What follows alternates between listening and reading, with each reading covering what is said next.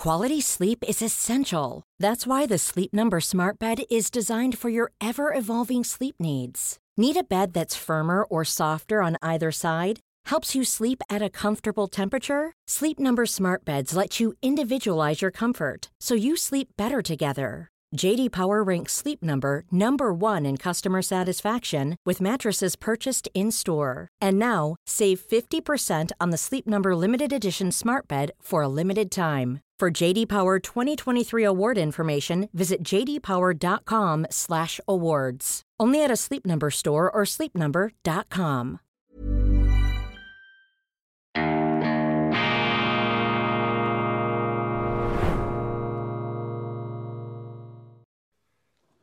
Grüezi miteinander, ganz herzlich willkommen und einen wunderschönen guten Tag, meine sehr verehrten Damen und Herren, liebe Freunde aus nah und fern. Ich darf Sie begrüßen vor dem Kolossalgemälde aus unserem Nationalratssaal, die Wiege der Eidgenossenschaft mit dem Vierwaldstättersee, der Rütliwiese und all dem, was uns Schweizer natürlich hoch und heilig ist. Aber die Hauptperson in dieser Sendung ist der Gast, der neben mir sitzt. Ich weiß nicht, ob er schon jemals dieses Bild gesehen hat, aber ich glaubte vorhin in seinen Augen schon funkelnde Bewunderung zu erkennen. Der Mann, der neben mir sitzt, heißt Anthony Lee. Er ist in Deutschland zu einer, ja, ich glaube, man kann das sagen, zu einer politischen Berühmtheit aufgestiegen und wir werden uns unterhalten im Folgenden über diese Verwerfungen, über diese Proteste. Ich bin sehr neugierig, was er zu erzählen hat. Ich bringe nur ganz skizzenhaft, er soll es dann gleich selber erklären.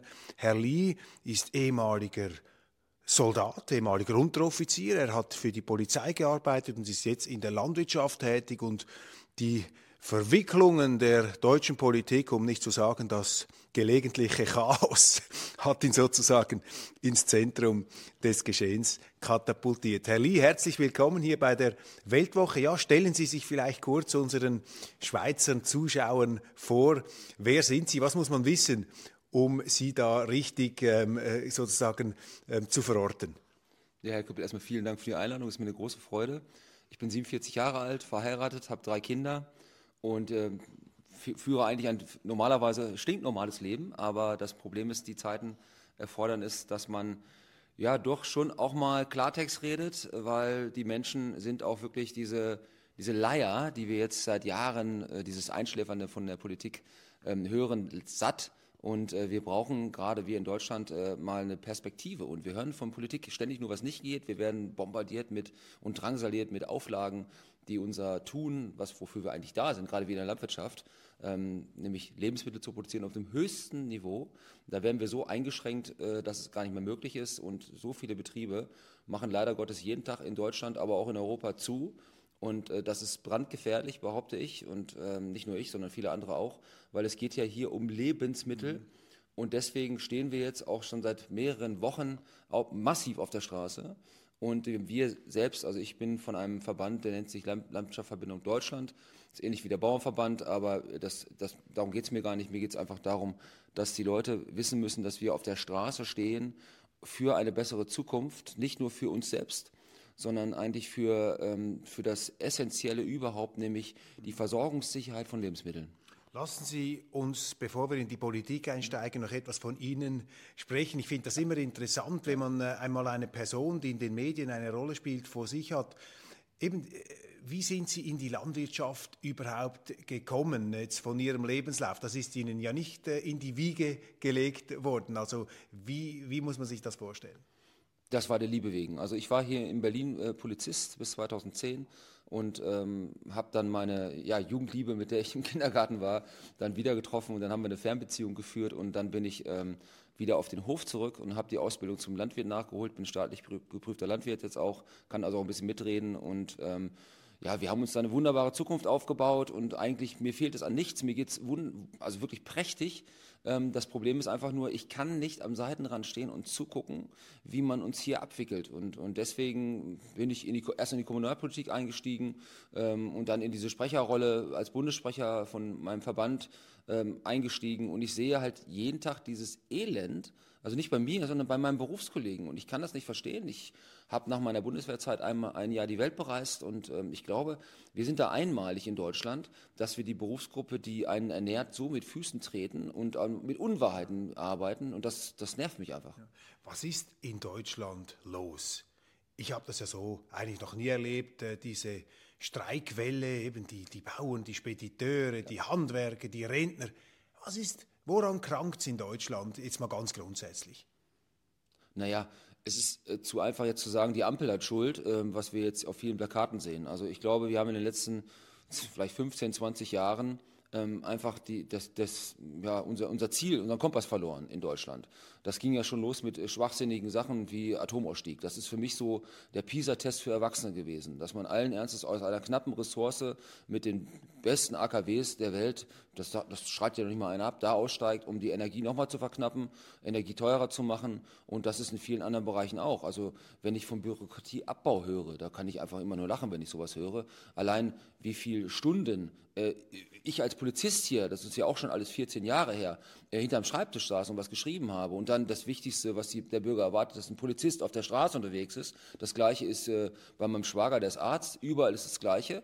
Und ähm, das können Sie durchziehen durch alle Branchen.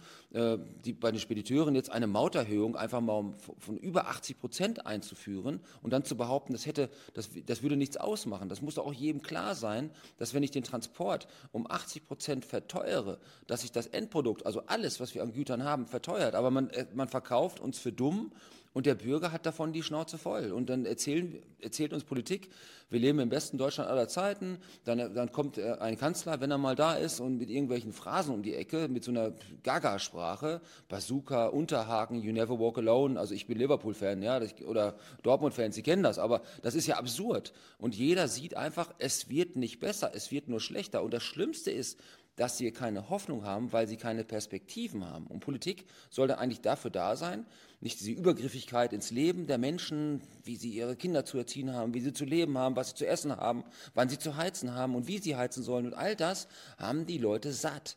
Und deswegen sehen sie das, was auf der Straße ist. Und das kann man jetzt auch nicht mehr leugnen und, und auch nicht mehr vertuschen, weil wir waren ja seit Weihnachten in jedem Dorf, Stadt unterwegs und da schließen sich Leute an und die, die stehen am Straßenrand und applaudieren. Wenn sie mit Leuten sprechen, wenn die zwei, drei Stunden im Stau stehen wegen unserer Proteste, dann sind die, sagen die, macht bitte weiter.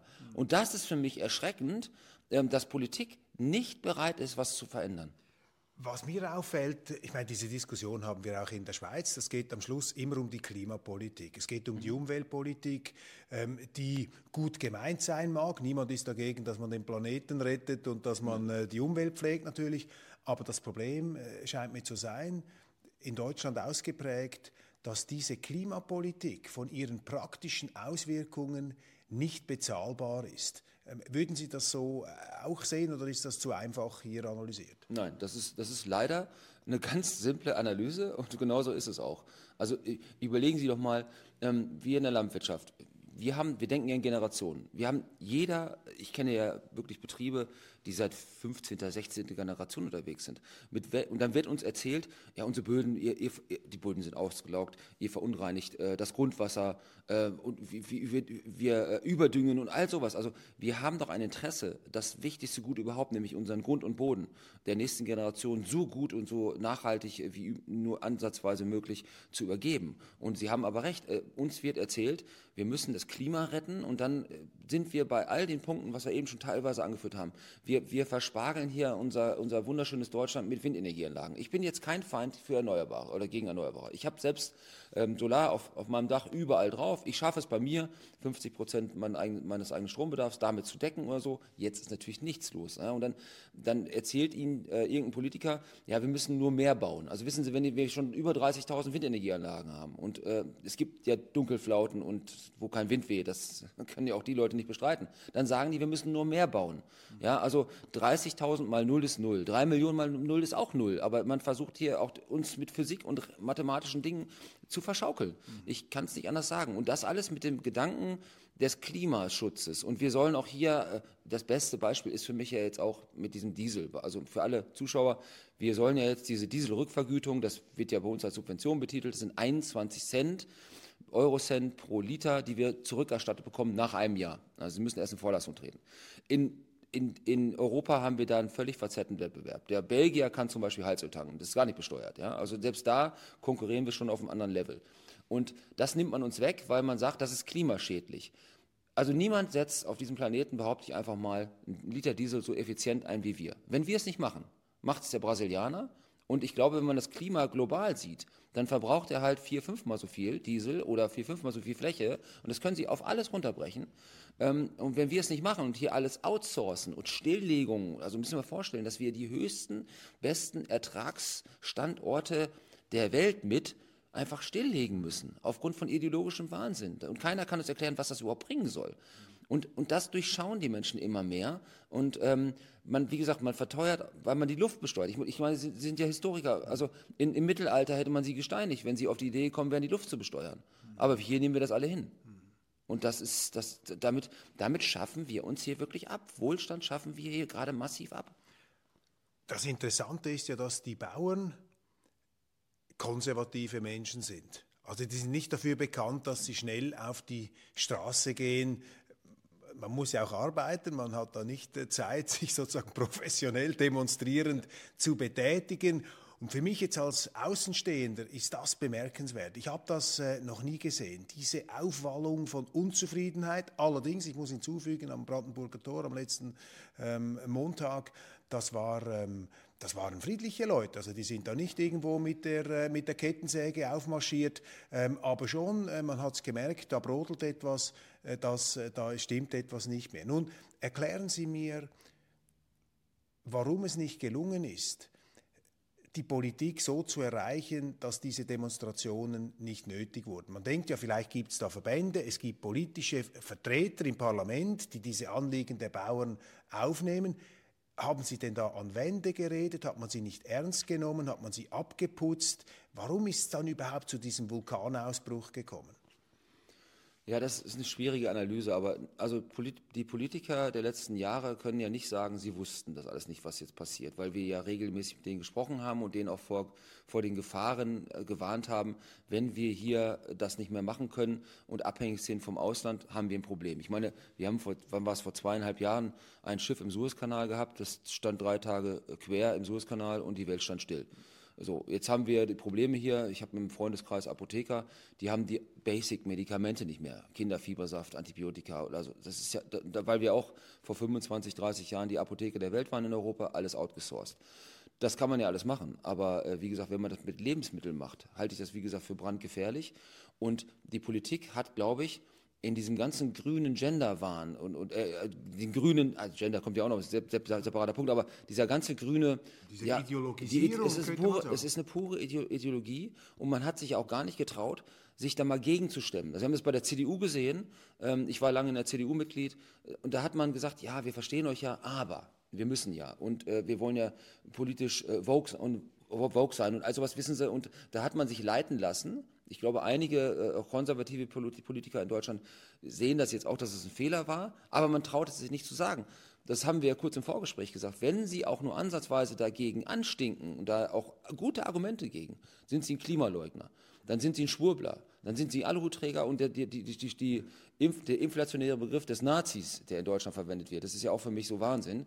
Ähm, das ist dann die, die Krönung nochmal obendrauf, um Sie mundtot zu machen. Was löst das aus bei den Bauern, wenn man da von den Regierenden bezeichnet wird als Umstürzler, als Rechtsextremist. Ich erinnere mich an diese Episode mit der Fähre mhm. und dem Wirtschaftsminister, der nicht an Land gegangen ist und dann behauptet hat, die Leute, die dort demonstriert hätten, die seien gewaltbereit gewesen. Ich habe jetzt keine Beweise dafür gesehen, dass das so ist, aber bei mir jetzt als Schweizer kommt das so an, also es reicht nicht nur, dass sie dir mit dieser Politik das Leben schwer machen, Du musst dich dann auch noch beleidigen lassen und sozusagen als eine Art Staatsfeind bezeichnen lassen. Was, was, was hat das bei Ihnen ausgelöst? Was hat das bei Ihren Freunden, bei Ihren Kollegen ausgelöst?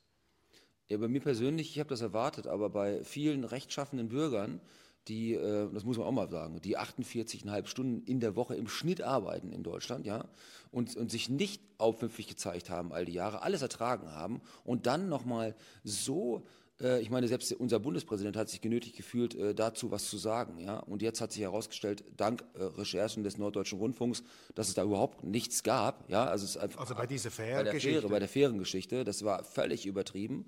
Ähm, und ich, ich meine, ich habe die Bilder gesehen.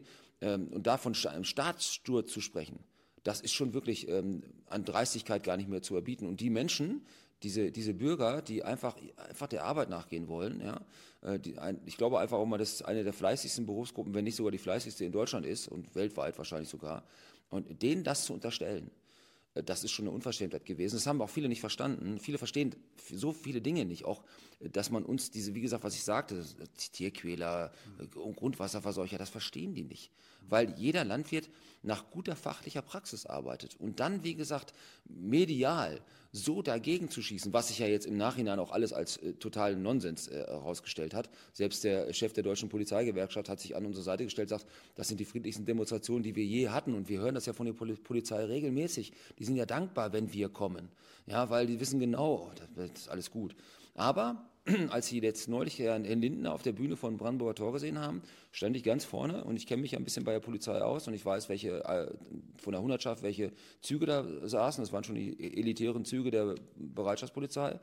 Ich glaube, man hat ein bisschen Angst. Ne? Aber wie gesagt, bei uns völlig unnötig, weil am Tag davor gab es eine äh, linken Szenen-Demo, wo 21 verletzte Polizisten waren. Das haben sie aber in den Medien nicht gehört. Und das ist einfach der Unterschied. Ja. Wie ist bei Ihnen diese Rede von Christian Lindner angekommen vor dem Brandenburger Tor? Ich war auch dort, aber ich habe es nicht gehört. Äh, bei uns, wir waren hinter diesen ähm, Toiletten, die haben da so Toiletten aufgestellt, diese Toi-Toi-Toiletten. Und da hatten viele Landwirte das Gefühl, die haben sie absichtlich aufgestellt, damit wir nichts sehen. Die versuchen uns da abzublocken. Wie haben Sie diese Rede erlebt? Als absolute Unverschämtheit. Also Herr, Rind, Herr, Lindner ist ein rhetorisch begabter Mann in der Politik, das muss man einfach sagen. Aber ich glaube, er war so, ge, so geflasht von diesem Eindruck, das hat man ihm angemerkt.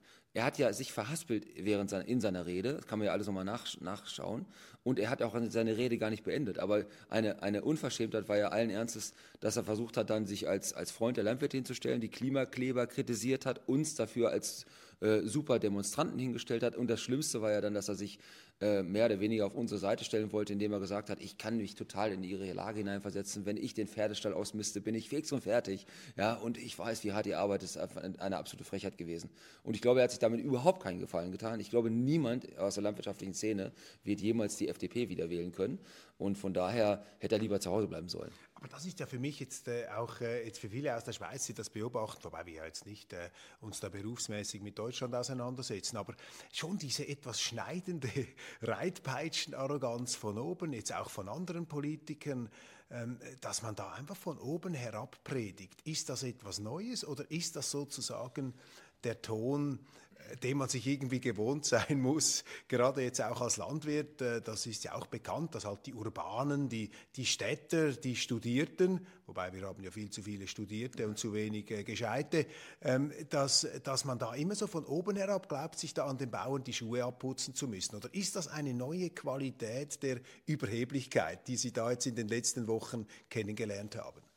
Ich glaube schon, dass es eine neue Qualität ist. Und wenn Sie auch mal das, das Spitzenpersonal, das, allein der Begriff ist schon skurril für mich, Spitzenpersonal in der deutschen Politik sehen, äh, dann ist das schon bezeichnend. Sie haben gerade gesagt, Leute, die äh, keiner, keinerlei Abschluss haben, äh, keine Schulbildung haben und, und sitzen in Spitzenpositionen und vor allem sitzen in Spitzenpositionen mit NGOs. Und das ist ja auch so ein ganz, ein ganz berühmtes Thema für sich. Ich meine, das fängt bei Frau Baerbock an mit Jennifer Morgan von Greenpeace, die irgendeine feministische Außenpolitik machen möchte, wobei noch keiner weiß, was das ist. Das geht bei Herrn Özdemir los, der NGOs von Naturschutzverbänden angeblich da sitzen hat und sowas. Das sind alle Staatssekretäre und ähm, die wollen uns ja erzählen, das ist ja, das ist ja das, das Besondere überhaupt, dass sie uns erzählen, wann wir, und das sind die Auflagen, die wir wirklich tatsächlich haben, wann wir auf die Felder zu fahren haben, bis wann was gewachsen sein muss, Ja, also es ist wirklich bis zum 15. Äh, November muss bei uns 80 Prozent der landwirtschaftlichen Fläche begrünt sein. Das heißt, da muss was aus dem Boden herausgekommen sein.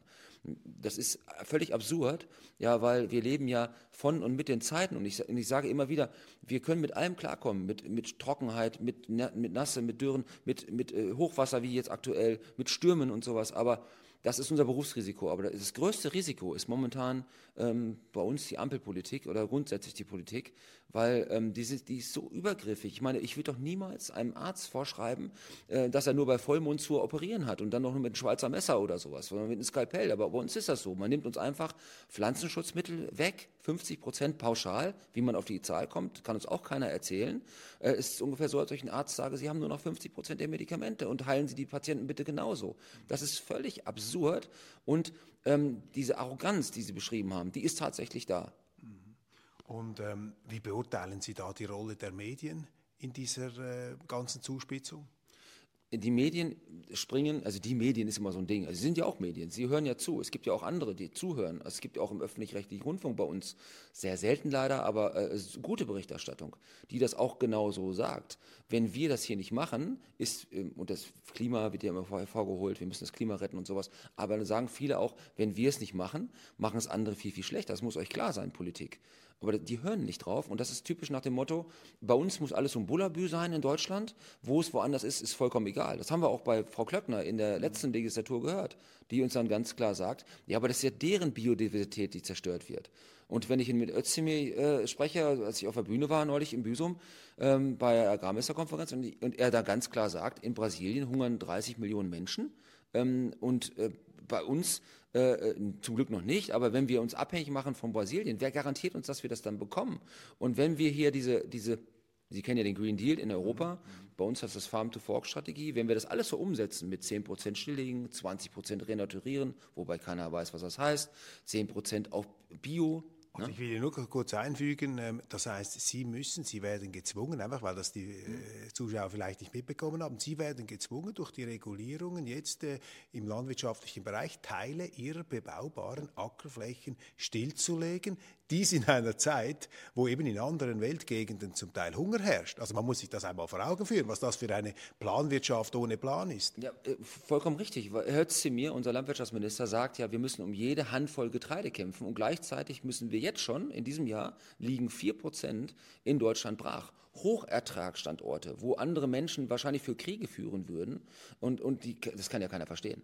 Und Sie haben recht, alle vier Sekunden stirbt ein Mensch an Hunger, alle 13 Sekunden stirbt ein Kind unter fünf Jahren an Hunger. In diesen Zeiten machen wir solche Spirenzchen. Und wenn wir diesen Green Deal dann durchziehen sollen, diese Farm-to-Fork-Strategie bei uns in der Landwirtschaft, da gab es mal einen wunderbaren Artikel in den Salzburger Nachrichten und die haben das ganz klar gesagt. Der Green Deal ist ein schlechter Deal für den Planeten, weil wir woanders auf der Welt dann acht Millionen Hektar woanders in Bewirtschaftung nehmen müssen. Was mir aufgefallen ist, jetzt ich habe im Flug äh, nach, äh, nach Berlin habe ich gelesen, die Zeit, die neue Ausgabe. Und da ist ein Leitartikel auf der ersten Seite drauf und da sinngemäß steht da, ja, was klagen eigentlich die Bauern? Denen geht's ja gar nicht so schlecht. Ein Bauernbetrieb macht ähm, einen Gewinn von 115.000 Euro pro Jahr. Da habe ich mir jetzt gefragt, als Unternehmer, also wenn ich ein Unternehmer wäre und ich würde pro Jahr 115.000 Euro Gewinn machen, dann wäre ich ein himmeltrauriger Unternehmer, der sozusagen am, aus dem letzten Loch pfeift. Ich meine, wenn Sie als unternehmerische Risiko tragen, als Landwirt, dann müssen Sie ja mehr Gewinn überhaupt erzielen können, um die Investitionen zu tätigen, um eben vielleicht auch für schlechtere Zeiten Rücklagen zu bringen.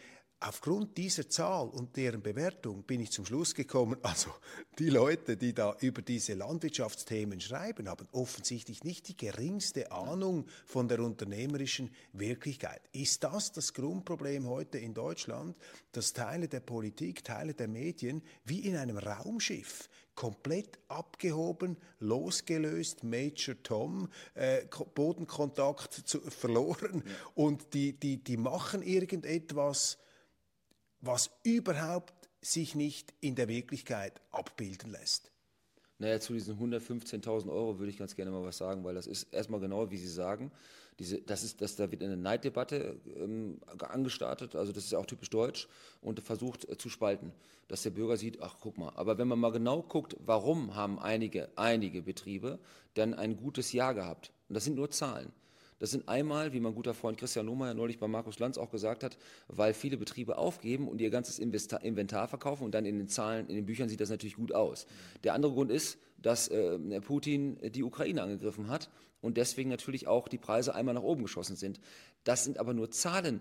Und wenn wir, ähm, wenn wir natürlich wollen, dass jedes Jahr irgendeiner irgendein Land überfällt und sowas, dass wir solche Zahlen äh, bekommen, ja, das, äh, Problem ist auch, und das Zahlen von gestern, die ich gehört habe, bei uns die Rentenbank, es gibt 30 Prozent weniger Investitionen, jetzt schon, weil niemand mehr investiert. Also in, die in die Landwirtschaft. Niemand investiert mehr. Das heißt, wir werden einen Investitionsstau haben. Und diese Zahlen, man muss sich mal überlegen, ähm, das sind, das sind ja, man kann ja jetzt schon sagen, weil der Weizenpreis während des Angriffs der Ukraine bei ungefähr bei einer Tonne von um die 450 Euro war pro Tonne. Wir sind jetzt unter 200 Euro wieder. Das heißt, die Aussicht im nächsten Jahr ist mal wieder rapide, ganz dramatisch schlecht. Und Sie müssen auch mal die Jahre davor sehen, was da war. Das war ja eine Katastrophe.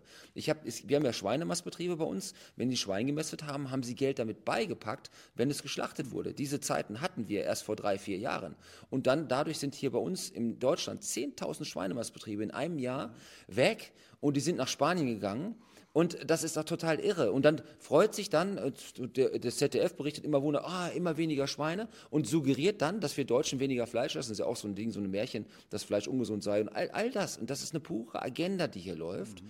um den Leuten, wie gesagt, vorzuschreiben, was wir machen sollen. Genau wie mit Tierwohlabgabe und all sowas, was jetzt der Özdemir ins Spiel bringt. Es ist eine Spaltung, also, also für die Zuschauer.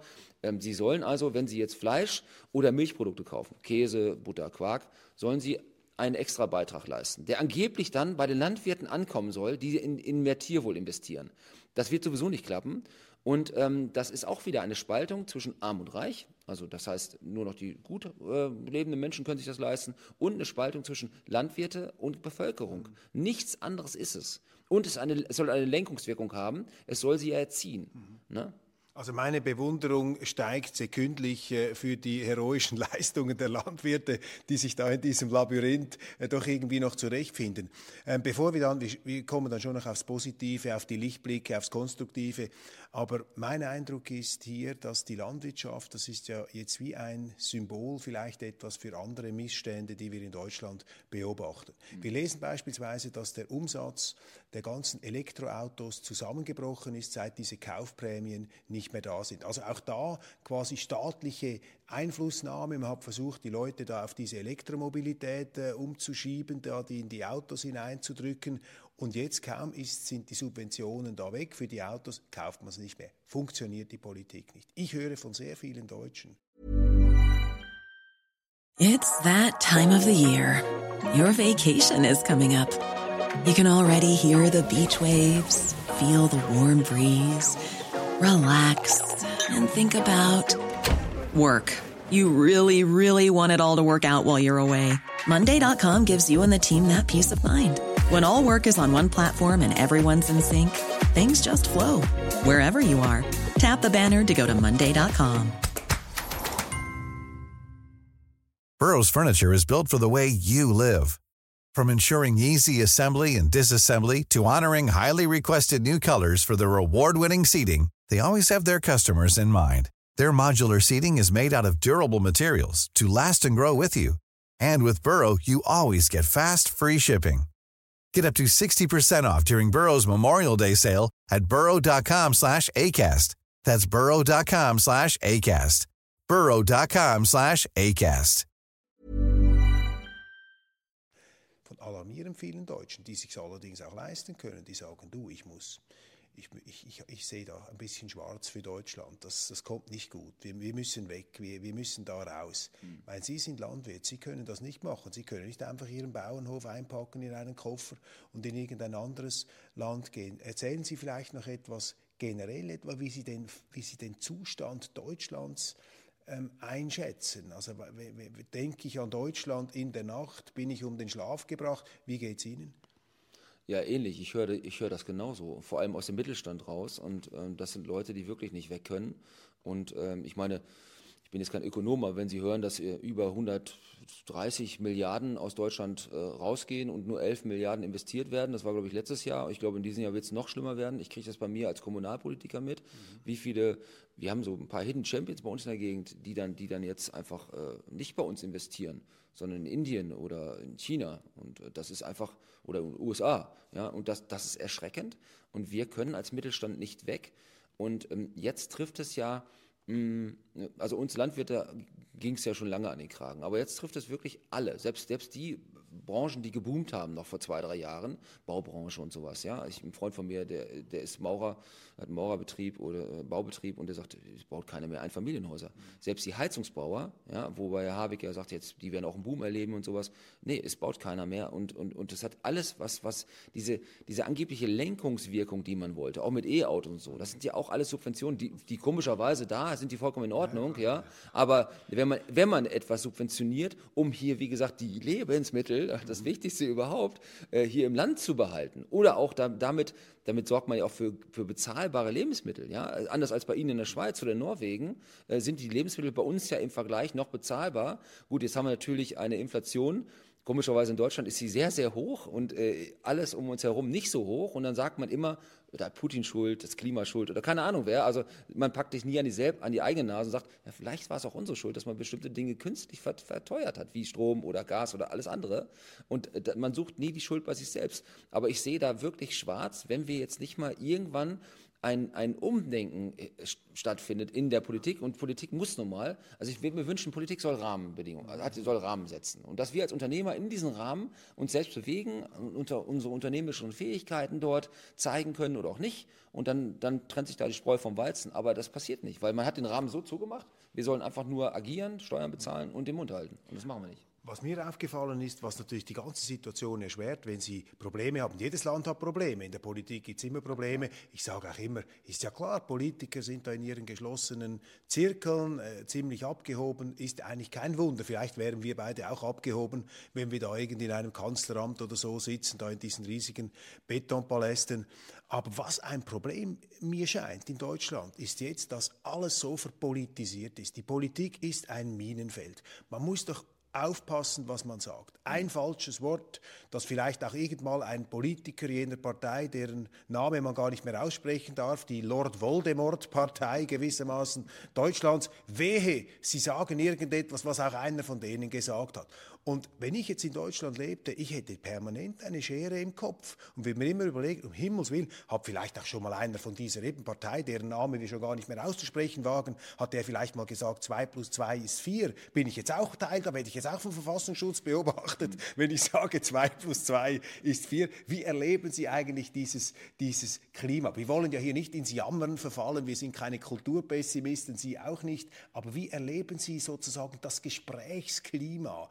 Ähm, ich habe das Gefühl, da hängen also wirklich, die, die, der Himmel hängt voller Messer und man muss aufpassen. Ja. Zuckt eins runter. Wie sehen Sie das? Ja, ich sehe es genauso wie Sie. Ich bin ja auch britischer Staatsbürger und ich verfolge auch Politik äh, im angloamerikanischen Raum. Und äh, ich meine, da gibt es auch Probleme. Sie haben komplett recht. Es gibt das perfekte Land gibt es nicht. Aber äh, was bei uns los ist in letzter Zeit, die, die Debattenkultur, falls es sie überhaupt noch gibt, ich bezweifle das ja, die ist erschreckend. Die ist wirklich erschreckend. Das wird mit gefühlt jeden Tag schlimmer. Aber die Menschen lassen sich nicht mehr gefallen. Das ist einfach, und das ist, das ist genau richtig so, diese Sprachpolizei und was nicht alles unterwegs ist oder dieses Framing. Ich meine, Sie haben vorhin die Zeit erwähnt. Ich habe neulich, als wir die Autobahn bei uns blockiert haben, auf Englisch ein Interview gegeben und dann, es war eine Holländerin und ich habe gesagt, sie hat mich gefragt, warum macht Politik das? Und habe ich gesagt, es gibt, there are many reasons, es gibt viele Gründe. Der erste Grund ist, sie wollen unser Land für Industrie, für Wohnungen, ob für Flüchtlinge oder für was auch immer. Ne? I don't care, es ist mir egal. Und da hat die Zeit das aufgenommen und Lee behauptet, äh, die, die Landwirtschaft soll abgewickelt werden, weil man überall Flüchtlingsheime bauen will. Also sehen Sie mal, wie auch so Medien arbeiten, um genau mich munter zu machen. Das haben schon andere versucht passiert nicht. Also mich erinnert das einfach an die Zeit vor der Aufklärung oder auch später noch. Da hat, früher, wenn du den französischen König äh, kritisiert hast, dann war das Gotteslästerung, Blasphemie. Als du in der französischen Revolution ja. etwas gesagt hast gegen das Direktorium, haben gesagt, du bist ein Tugendterrorist ja. und haben dich gleich unter die Guillotine gelegt, bis sie dann selber unter die Guillotine gelegt worden sind. Was mir einfach auffällt, ist, dass sehr viele bürgerliche Parteien bei dieser Cancel Culture auch mitmachen, Politiker, mhm. ähm, die dann sagen, ja, wenn ich da auf dem anderen etwas herumtrampel, Ampel kann ich mich vielleicht profilieren. Ähm, wer ist eigentlich Ihre Vertretung in der Politik und wie beurteilen Sie eigentlich die äh, die politischen Vertreter der Wirklichkeit. Haben Sie eigentlich noch Vertreter der Wirklichkeit sozusagen in der, in der etablierten deutschen äh, Politik? Ähm, oder äh, ja, stehen Sie da alleine mit, mit Ihren Landwirten?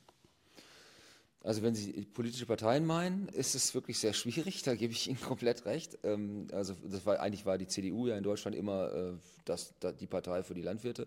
Aber ähm, das hat in den letzten Jahren wirklich äh, ja, nicht ganz geklappt. Ich sage es mal so milde. Aber es, es, es gibt aufstrebende äh, Männer. Also äh, Hubert Aiwanger ist zum Beispiel jemand, ich, deswegen bin ich auch zu den Freien Wählern gegangen. Ich muss es jetzt mal sagen, ich, ich mache eigentlich nicht so unbedingt Wahlwerbung, aber es ist vielleicht eine Option, einfach mit den Parteien. Weil das Problem ist, ich komme ja aus dem ländlichen Raum. Und das ist in, bei uns in den Bundesländern, die wir haben, immer das Problem, die ländlich geprägt sind, dass die Grünen immer die Spielwiese Umwelt- und Landwirtschaftsministerium bekommen haben. Und genau das ist das Problem. Ja? Weil, und das verstehen die Menschen auch nicht, wie, wie wichtig auch die Wertschöpfung im ländlichen Raum ist. Und, gerade durch die Landwirtschaft. Wir stellen ja noch die meisten Arbeitsplätze. Die Autoindustrie hat man jetzt ja fast schon, fast schon äh, zum Abwickeln gebracht. Und wir stellen insgesamt mit dem nachgelagerten Bereich 4,4 Millionen Arbeitsplätze.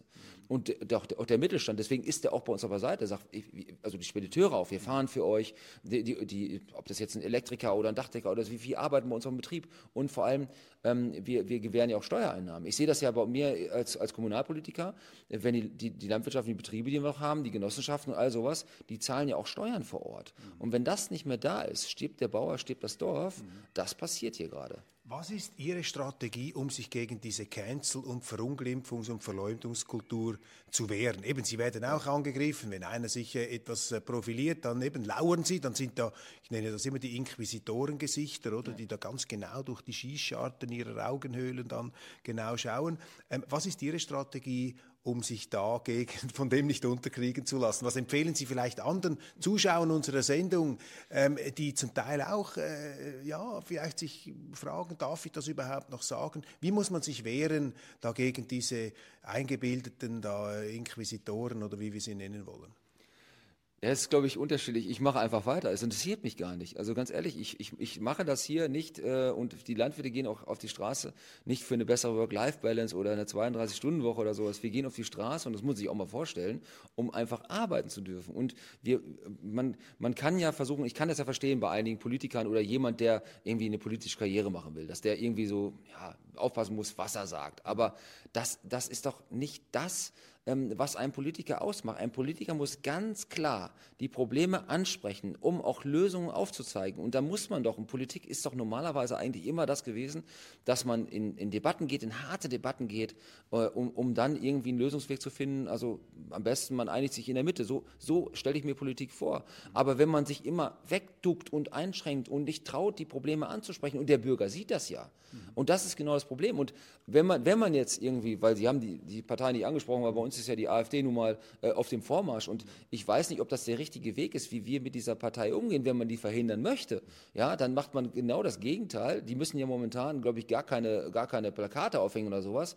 Die, die kriegen ja, egal was gerade passiert, egal was sie machen, immer mehr Zuspruch, mhm. weil der Weg, der Lösungsweg oder der Ansatz, den wir machen, ist vollkommen falsch ähm, Frau Mioska setzt jetzt Anne Will und ich fand es vollkommen richtig von ihr, dass sie auch, wir müssten die AfD-Politiker einladen, weil die haben ja noch nie irgendwo Verantwortung übernommen und äh, dann, dann kann man, könnte man die ja mal entzaubern. Selbst das traut man sich nicht und deswegen sind die Leute es leid, weil man überhaupt keine, und das ist der Hauptpunkt, man sieht keinerlei Perspektive, man sieht kein Licht am Horizont, wenn es der Zug, der einem entgegenkommt im Tunnel, aber äh, die, diese Hoffnungslosigkeit, die in diesem Land vorherrscht, obwohl dieses Land, wenn es will, kann, Sie sehen es ja, was für motivierte Menschen gerade auf der Straße sind, ja, die wollen, die wollen was schaffen, ja, und man muss ihn einfach nur lassen.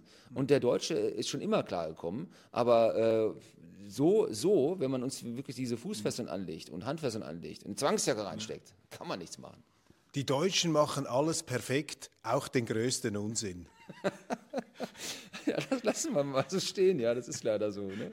Also die, äh, ich war jetzt am World Economic Forum in Davos und da wird ja auch viel gesprochen, da reden wir miteinander und da habe ich also auch folgende Konversation aufgeschnappt, da hat einer gesagt, also etwas sei sicher, an der AfD werde Deutschland sicher nicht zugrunde gehen, wohl aber an dieser völlig verrückten Klima- und Netto-Null-Politik.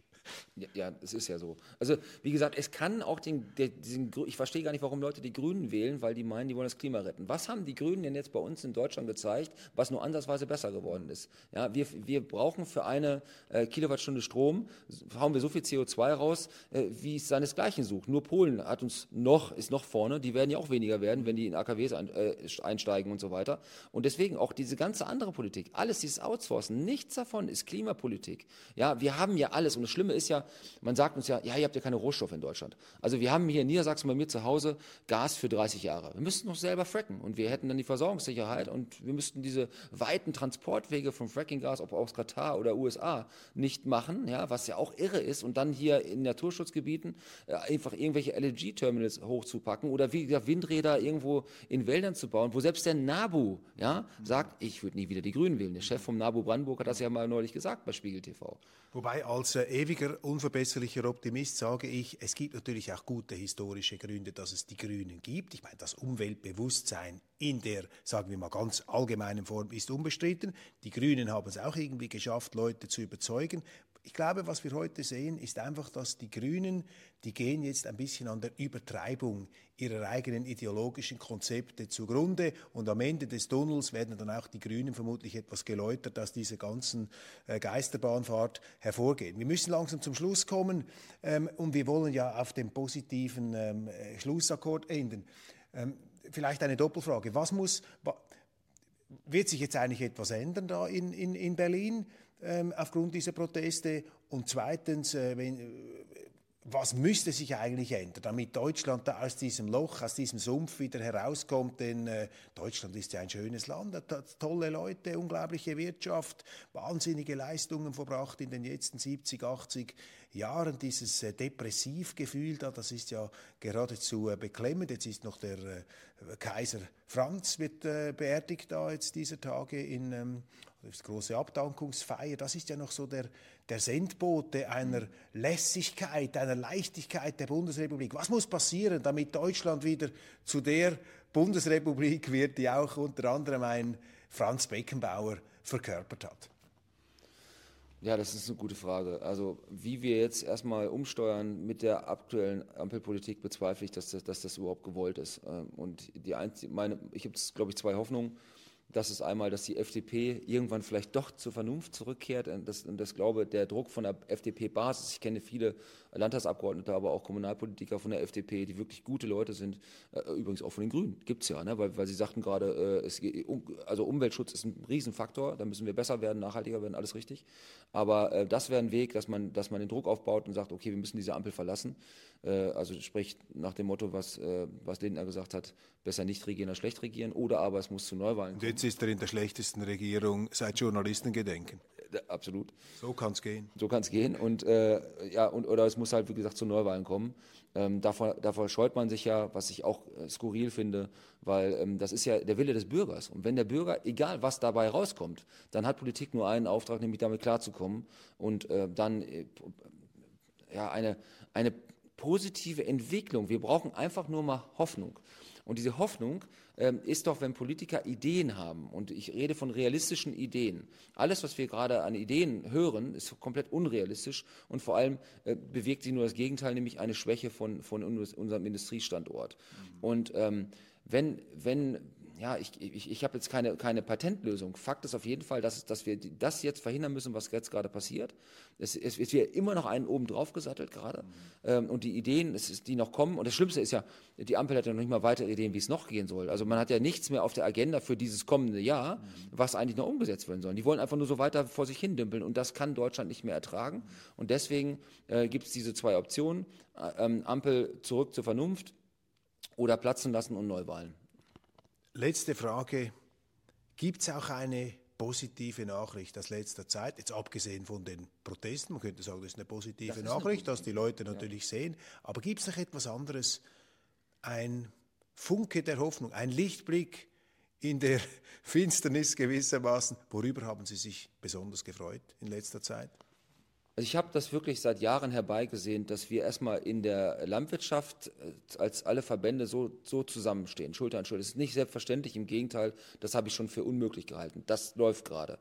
Und dass dieser Zuspruch der Bevölkerung kommt, das ist für mich das Positive überhaupt. Und das müsste für Politik auch mal ein Signal sein, guck mal, man muss einfach nur den Leuten, auch, auch wenn es nur ein, Funken, kleiner Funken Hoffnungsschimmer ist ähm, und Perspektive anbieten, dann wollen die. Und die Leute wollen nicht mehr verarscht werden. Ich muss es mal so sagen. Wir wollen einfach mal gehört, hören, okay, es gibt Probleme und diese Probleme müssen wir angehen und das ist realistisch. Und dann würden die Leute auch sagen, okay, jetzt habe ich es mal verstanden, weil es ist doch ein Wirrwarr an Ideen, die da gerade sind. Und wir sehen es doch, dass diese Ampel sich nur streitet. Gab es irgendwas, auf das sie sich mal geeinigt haben, wo es mal klar war, was uns wirklich auch weiterbringt. Nichts davon. Und das ist einfach das, ähm, was mir Hoffnung macht, dass dieser Zusammenhalt in Deutschland so massiv ist und dass ich inzwischen auch zum einem totalen deutschen Patrioten geworden bin, weil ich war immer eine, gerade beim Fußball immer für England. Inzwischen bin ich ja so gesagt für Deutschland, weil ich sage, so kann es nicht weitergehen. Also fast schon etwas äh, äh, schmerzensvoll, also fast schon etwas leicht masochistisches, wenn man heute für die deutsche Fußballnationalmannschaft, ja, da wird man immer, da verliert man immer neuerdings. Ja, ja, doch, doch. Nein, nein aber, aber ich, ich habe das im Ahrtal gesehen in der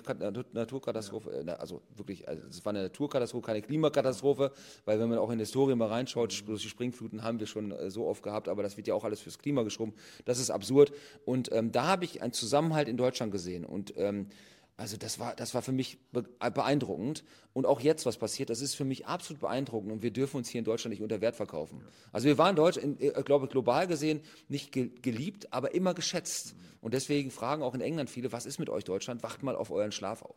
Allerletzte Frage, ganz kurz. Wäre es eigentlich, äh, es ist eine zutiefst schweizerische Frage, wäre das eigentlich keine schlechte Idee, wenn man die direkte Demokratie in Deutschland einführen würde? Weil dann hätte man ja eigentlich die Bevölkerung, die tatsächlich nicht nur alle vier Jahre äh, da ein paar Leute nach Berlin schicken kann oder sonst in die Parlamente, sondern die dann eben immer auch mit Referenden und Volksinitiativen die Politiker an ihren Auftrag erinnern könnte, beziehungsweise die Lebenswirklichkeit der Menschen in Erinnerung rufen. Ist das die Zeit heute auch eine Zeit, in der man über vielleicht die Erweiterung der deutschen, der Demokratie nachdenken müsste, mehr noch die Bevölkerung einbeziehen, vielleicht nach Schweizer Vorbild? Absolut, also das würde ich mir sehr wünschen, gerade auch bei so Dingen, ich nenne jetzt mal vielleicht nur zwei Punkte. Einmal äh, Waffenlieferung Ukraine, da wäre ich mal gespannt, wie das ausgefallen wäre. Oder aber, äh, aber auch äh, AKW-Abschaltung und sowas. Ja? Also ich würde mir auch wünschen, wenn Deutschland ähm, gerade auch was äh, ja, Russland angeht, aber wirklich mehr was heißt mehr, überhaupt mal wieder äh, die diplomatische Schiene fährt, weil ich weiß nicht, wie das enden soll. Die Diskussionskultur in England, äh, das sage ich jetzt auch im ehemaligen Militär, äh, ich glaube, ich kann das ganz gut einschätzen für die Leute, die da vor Ort gerade kämpfen. Das ist für mich absolut äh, äh, abenteuerlich, wie wir darüber denken. Und in England äh, gibt es da auch so ein Schiff gerade, mhm. dass auch wirklich anerkannte Militärs sagen, das darf so nicht weitergehen, wir müssen wir, ähm, Ground Statementship das heißt also, wir zurück zur Diplomatie, weil in der Ukraine wird gerade die, die Zukunft verspielt. Äh, und das darf nicht passieren. Und deswegen, das würde ich mir wünschen. Und da Volksbefragungen wären, glaube ich, für mich absolut wichtig. Herr Lee, ganz herzlichen Dank äh, für dieses Gespräch, für diese Ausführungen und Ihnen, meine Damen und Herren, ich schiebe mich jetzt hier sozusagen ganz aufdringlich wieder ins Bild. Ähm, ich möchte mich bedanken bei Ihnen für die Aufmerksamkeit. War sehr lehrreich für mich. Ganz, ganz herzlichen Dank auch für die ähm, offenen und ähm, beherzten, leidenschaftlichen Voten. Ihnen, meine Damen und Herren, wünsche ich einen weiterhin schönen Tag. Und das Großartige, was man da mitnehmen kann, ist eben ja, wenn die Politik überfordert ist, da muss man eigentlich auf die Bevölkerung hören. Die wissen schon, wie es geht. Die Leute, die in der Wirklichkeit draußen sind, wissen genauer über das Leben Bescheid als die, die das alles nur über indirekte Kanäle oft vermittelt bekommen. Machen Sie es gut, wir bleiben zuversichtlich, wir bleiben dran und halten Sie auf dem Laufenden mit immer neuen Einschaltungen und Interviews aus dem ja faszinierenden Deutschland.